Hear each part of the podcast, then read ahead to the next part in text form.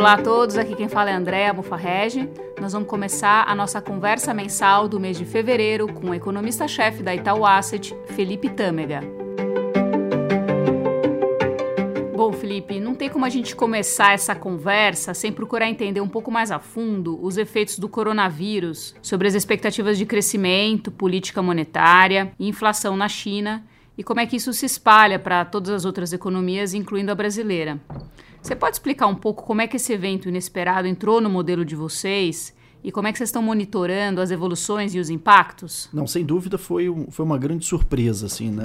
Acho que ninguém esperava um impacto já tão negativo, né? E tão cedo já no ano. É, antes da gente falar do coronavírus, né? Só lembrar um pouco o que, que tínhamos né, no nosso cenário aqui como base, né? A gente imaginava que as incertezas né, externas elas estavam melhorando, né? Ou seja, diminuindo, né? Quais eram elas, né? Sobretudo Brexit, né, que parecia se encaminhar, e segundo, né, mais importante, é a guerra comercial, que com a assinatura né, da primeira fase do acordo, você começaria a ter menores né, tensões comerciais a partir de agora, e isso ajudaria na recuperação da atividade, sobretudo a atividade industrial. E de fato, né, quando a gente olha né, os PMIs, né, que são os indicadores antecedentes assim, né, de atividade industrial, eles têm mostrado isso. Quando a gente olha para os números da Ásia, todos eles né, subiram um pouquinho, na Europa Europa a mesma coisa, né? Todos eles vêm subindo, né? Então, assim, parece uma melhora disseminada. É claro que os níveis ainda são muito baixos, né? Então, a maior parte dos países, sobretudo na Europa, ainda está em contração né, industrial, mas é uma contração cada vez menor, né? Então, assim, de fato, é, o cenário parecia se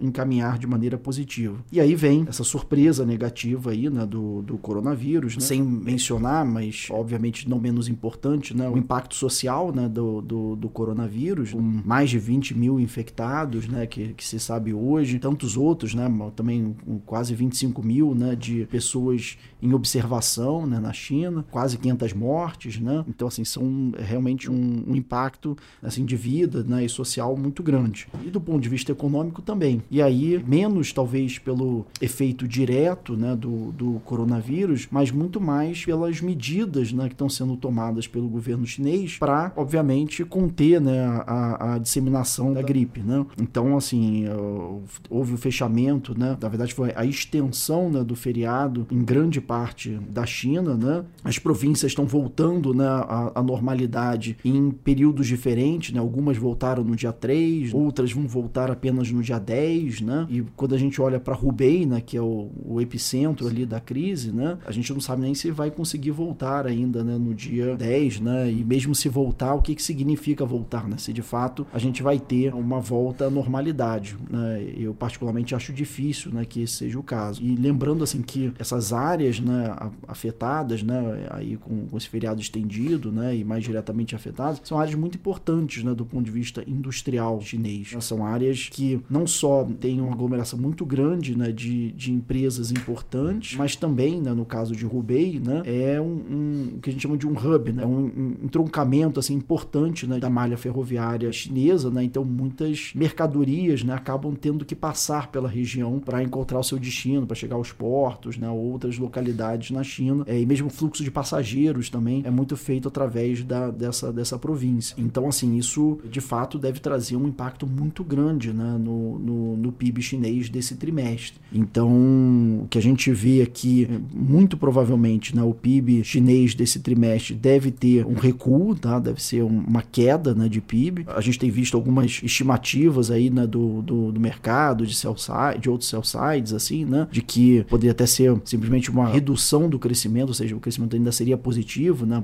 bem próximo de zero. A gente acha que essas estimativas parecem muito otimistas hoje, por tudo que a gente tem feito. Parece que vai ser algo mais para menos meio, né, assim, deve ser um número bem ruim, assim, é, realmente nesse trimestre. É claro, de novo, né, a gente ainda tem que ver como vai ser os próximos dias e semanas aí, para ver se retornar à normalidade, mas parece parece que o negativo já está contratado, né? Agora, com o negativo vai depender aí das próximas semanas. É, ouvindo você falar, a gente percebe que o impacto social e, e de disrupção ali da rotina de toda a produção econômica é, é, muito forte e lembra até de outros desastres naturais, tipo tsunami na Tailândia, terremotos, que, enfim, trazem leituras semelhantes de, de impacto em relação ao hábito ali, né? O que acontece no dia a dia das pessoas. Nesses cenários de desastre natural, a gente já viu viu eh, em várias situações os bancos centrais atuando, né, para prover liquidez, para dar um suporte ali para a economia. Como é que você está vendo a reação do Banco Central chinês e como é que você vê é, o impacto do coronavírus em comparação a outros desastres naturais é, que já aconteceram no mundo? A gente vê muita, muita comparação do coronavírus com o SARS, mas a gente consegue fazer esse, esse paralelo também com desastres naturais? Acho que a principal diferença assim, desse tipo né, de impacto negativo sobre o PIB, né, da epidemia, né, é que diferentemente de um desastre natural, né, como um terremoto, né, por exemplo, sei lá, pega o terremoto no Chile, né, o, o tsunami né, na Tailândia, no Japão, né, é a história ali de Fukushima, né, é que assim, em geral, né, esses eventos, né, esses desastres, desastres naturais são seguidos de um período de reconstrução. Né, naturalmente, né, você destrói muita casa, né, muita infraestrutura, né, pontes, né, você tem que refazer muita coisa e isso naturalmente puxa o PIB para cima, né, então essa reconstrução puxa o PIB para cima. No caso do coronavírus, não tem muito disso, né, então a gente não deveria esperar uma grande recuperação econômica natural, né, meio direta né, do, do efeito. É claro que alguma recomposição de estoques vai haver, né, então as, as, as empresas agora estão consumindo seus estoques, estão né, vendendo né, o que tem em estoque, e aí naturalmente elas vão chegar em níveis muito baixos ou zero de estoques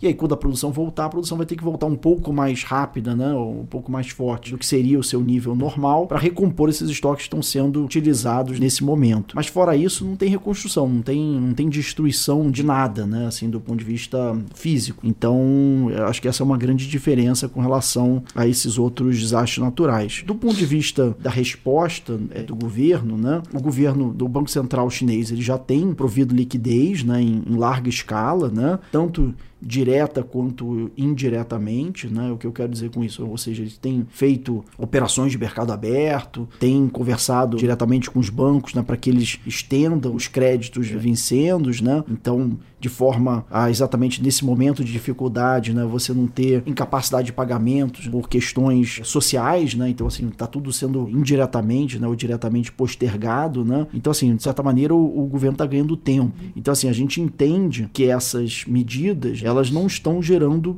PIB, ou seja, não estão gerando crescimento nenhum. Elas apenas estão fazendo com que essa catástrofe dessa epidemia, né, ela não se transforme de fato num problema sistêmico e econômico, né? É mais isso, né? Ela está tirando o risco muito negativo aí que poderia ter, né, desse, desse efeito. Então, a gente vai ficar só com o risco de, o efeito direto, que é o efeito da parada né, da economia uhum. em si, que é o que eu mencionei antes, né? Acho que o risco financeiro é o que o Banco Central hoje está lidando. Você começou aqui sua fala aqui no, enfim, no final final do ano passado, começo desse ano, a gente estava num cenário mais prospectivo, assim, né? Mais positivo. A gente já estava vendo os bancos centrais mundiais começando a ensaiar talvez uma normalização das políticas monetárias, eventualmente uma possível pausa ali da postura expansionista que a gente está tá vendo há bastante tempo. Como é que você acha que todo esse contexto uh, que o coronavírus trouxe e tal impacta isso, né? Você acha que tem uh, mais chance para os juros permanecerem por um patamar baixo por mais tempo? Quer dizer, o low for longer vai tem, tem mais chance de continuar? Ah, certamente, assim, eu acho que, de fato, né, quando a gente olhava para frente, né, com essa possível, né, incipiente aí, recuperação da produção industrial, né, em escala mundial, eu acho que em ela acontecendo, né, ela se firmando ali, acho que a perspectiva para frente era de normalização de juros, né, como você mencionou. Acho que a gente ainda estava longe, né, de ter normalização, mas pelo menos a direção seria de subida de juros, né, o próximo movimento seria esse. Eu acho que agora, com o coronavírus, no curto prazo, acho que isso se reverte um pouco, porque primeiro, né, os PMIs, né, que eu mencionei, né, esses indicadores antecedentes aí da atividade industrial que estão melhorando, eles são meio notícia passada. Eles não pegaram o efeito do coronavírus. Seja porque essas economias na Europa não foram diretamente afetadas, né, então tem uma defasagem até uhum. que essa desaceleração industrial e econômica ali, de uma forma geral, na China, pata né, sobre o resto da, da economia mundial leva um tempo. Então isso deve começar a aparecer aí nos próximos indicadores. Então ela coloca em xeque e esse choque, né, ele pega a economia mundial, em especial a Europa, num momento ainda de muita fragilidade, né? Um pouco brincando aqui, assim, você estava começando a colocar a cabeça assim para fora da água, né? E aí você tomou uma paulada, né? então assim, é difícil, né? Assim, a economia não tá resiliente, ela não tá forte, né, o suficiente. E não dá para descartar, inclusive, que seja necessário, né, se dependendo da escala, né, e do tamanho, né, do impacto do coronavírus aí sobre a economia chinesa e, e, mundial, que você possa ter até o contrário, assim, ter em alguns lugares você tenha que, de fato, prover alguma injeção de liquidez, né, ou algum impulso fiscal, de forma a, a reativar a economia, fazer com que essa melhora que a gente estava começando a ver, de fato, se firme, né, e ela não se transforme novamente numa queda do produto, né, então acho que ainda não parece ser o caso base, porque, de novo, acho que vai ser uma coisa muito pontual, forte, mas pontual, né, transitória, mas eu acho que, pelo menos do ponto de vista de Banco Central, os riscos agora ficam um pouco mais equilibrados em termos de política monetária, né? E esse low for longer, acho que ele ganha ainda mais força, né? Acho que no mínimo você empurra muito para longe essa possível subida de juros, né? E o, o, nosso BC por aqui, como é que você vê eles interpretando essas mudanças? Quais são os impactos disso sobre a atividade no Brasil, né? Em que medida você acha que esse cenário do coronavírus impacta a perspectiva de recuperação no Brasil? Vou separar um pouco a resposta em duas partes aqui. A primeira é como isso bate de fato na nossa recuperação e outra como o Banco Central está olhando e como ele vai olhar, né? Acho que é isso. Eu vou falar em duas partes. Então deixa eu falar primeiro na nossa recuperação, assim. Então, acho que todos devem se lembrar né, que a gente tem tido um longo período de atividade industrial aqui no Brasil também muito ruim. Quando a gente olha até, inclusive, o ano de 2019, né, a gente teve uma contração industrial, a despeito né, do, do crescimento do PIB. E, e, uma das coisas que a gente também, acho que eu cheguei a mencionar né, em, em podcasts passados, né, é que assim, existe uma correlação muito grande da nossa produção industrial com os ciclos globais de produção industrial. Então, da mesma maneira né, que nós sofremos muito né, com essa desaceleração industrial global, tendo, no caso de 2019, né, o agravante de tudo que aconteceu na Argentina, pela proximidade né, e pelo impacto né, que a Argentina tem em alguns setores, né, em destaque aí para o setor automotivo, a produção industrial brasileira sentiu muito né, esse impacto aí, esse impulso externo ruim. Então, o que a gente esperava aqui né, era que essa melhora né, de, de produção industrial, né, que a gente começou a ver agora nos, nos, nesses PMIs, ela começasse a gerar gerar um vento positivo sobre a produção industrial brasileira na passagem do primeiro para o segundo trimestre. Com agora a ajuda também adicional da Argentina, que eu acho que eu também já mencionei isso aqui no, no, no, passado, né? Que a despeito da gente ter bastante dúvidas, né? E ter inclusive um cenário negativo do ponto de vista estrutural para a Argentina, a gente acha que esse primeiro semestre, talvez primeiro ano né, de governo, pode ser um, um pode surpreender na parte de crescimento. É o que também seria positivo para a nossa produção industrial aqui no, no Brasil. Então, assim, a impressão que nos dava é que os ventos começariam a ficar muito a favor né, da, dessa retomada industrial ao longo do ano de 2020. E aí, tal como se nós estivermos certos né, nesse possível efeito muito negativo aí sobre a atividade industrial chinesa, isso tendo impactos né, nas cadeias globais, né, então pegando né, Europa e o resto da Ásia, a gente também aqui vai ter pelo menos uma postergação dessa volta. De novo, a gente não acha que, que o cenário de melhora está abortado, mas ele, pelo no mínimo, está sendo postergado. E isso vai ter efeitos sobre o crescimento industrial brasileiro e tendo efeitos aí sobre o nosso crescimento de, de 2020 como um todo. E lembrando né, que as últimas notícias de PIB referentes aos dados de atividade do quarto trimestre já não vinham tão boas. Lembrando que nós, né, o mercado inteiro, é, esperávamos assim um crescimento muito forte ali no quarto trimestre, basicamente por conta do, do FGTS, né, do efeito disso sobre o consumo, né, de, dos saques lá do FGTS. Isso não ocorreu. Tá? Os saques ocorreram em menor medida do que se esperava, né? e o efeito desses saques está parecendo menor também do que se esperava. Então, por exemplo, pegar nosso, os nossos números aqui, a gente esperava um crescimento de algo como 0,7 assim, né? de, no tri a tri para o quarto trimestre, a gente vai terminar provavelmente abaixo de meio, ou muito próximo ali de meio. Então, assim, já teve uma frustração. E o início agora do primeiro trimestre também não está muito animador. Né? Então, assim, os poucos dados que a gente tem referentes a janeiro estão ruins também. Quando a gente olha para como o Banco Central está olhando isso, eu acho que o Banco Central ainda não incorporou e vai demorar um, um pouco mais de tempo para incorporar toda essa surpresa negativa que nós já estamos incorporando aqui, tá?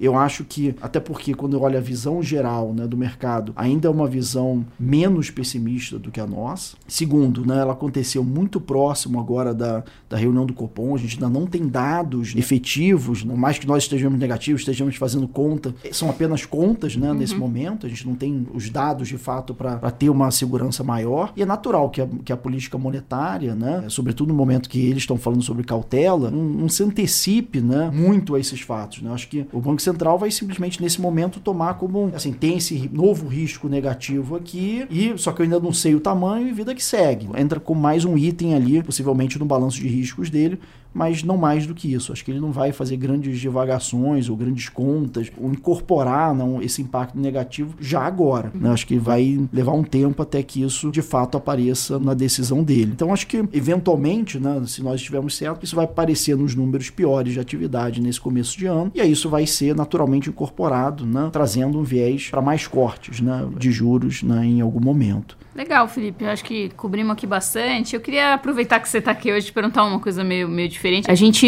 eh, viu uma dica de leitura sua bem legal que foi compartilhada no, no, perfil da Itaú Asset, que era um livro chamado Moonwalking with Einstein, que dava várias dicas sobre, enfim, informações sobre como que as uh, informações são guardadas na mente e tal. Esse é. negócio foi super interessante. A gente queria ver o que, que, que, você está vendo de coisa interessante ou que tenha chamado a tua atenção aí, que você consegue dividir com a gente. Aí logo depois a gente abre para perguntas em relação ao cenário ou de mais alguma outra informação. Tá, legal. Assim, o, o livro realmente é bem interessante, né? Eu acho que ele ajuda, né? Ele dá várias dicas, assim, né? Ali, entre um capítulo e outro, assim, né? De como ajudar né? Na, em memorização, né? De uma forma geral. Continuo não lembrando de muita coisa, mas ajuda bastante, assim, técnicas, assim, né? De, de memorização. É, mais recentemente, assim, eu gosto muito de ler também pequenos artigos, assim, né? Ligados sobretudo à parte mais de, de tecnologia, né? Tal, assim, de modelagem, né? De técnicas, assim. Tem um, um aplicativo que eu, que eu costumo usar, que é o Medium, assim, que tem várias coisas interessantes lá. E aí, mais recentemente, eu até fiz um post no LinkedIn sobre Starbucks, né? Que é uma, é uma história bem interessante. Né? O Starbucks é uma empresa que vem já há algum tempo, né? Coletando é, bastante informações né, da sua operação, né, através de máquinas, né, de, através da própria operação né, direta ali da empresa. E é interessante como ela tem usado isso de forma a melhorar né, o, o, o serviço ao cliente. Né? Então é bem interessante assim, a história do, do, Starbucks, porque é um segmento que você não espera muito. Né, uhum, essa, Parece meio essa... básico, mas tem é, bastante tecnologia café, e dados por né? trás. Né? E de repente né, a gente fica sabendo que ela está usando os dados de uma maneira super interessante, né, aplicada. Assim. Eu acho que é, é bem interessante assim, o artigo lá. Quem tiver a oportunidade de ler, eu recomendo. Obrigada, Felipe. Então a gente encerra por aqui a conversa. É, quem quiser saber mais sobre a nossa análise sobre o cupom, pode procurar no site da Itaú Asset, na seção Insights, e seguir o nosso perfil no LinkedIn, onde a gente atualiza mensalmente as informações econômicas e de mercado. Muito obrigada e até a próxima.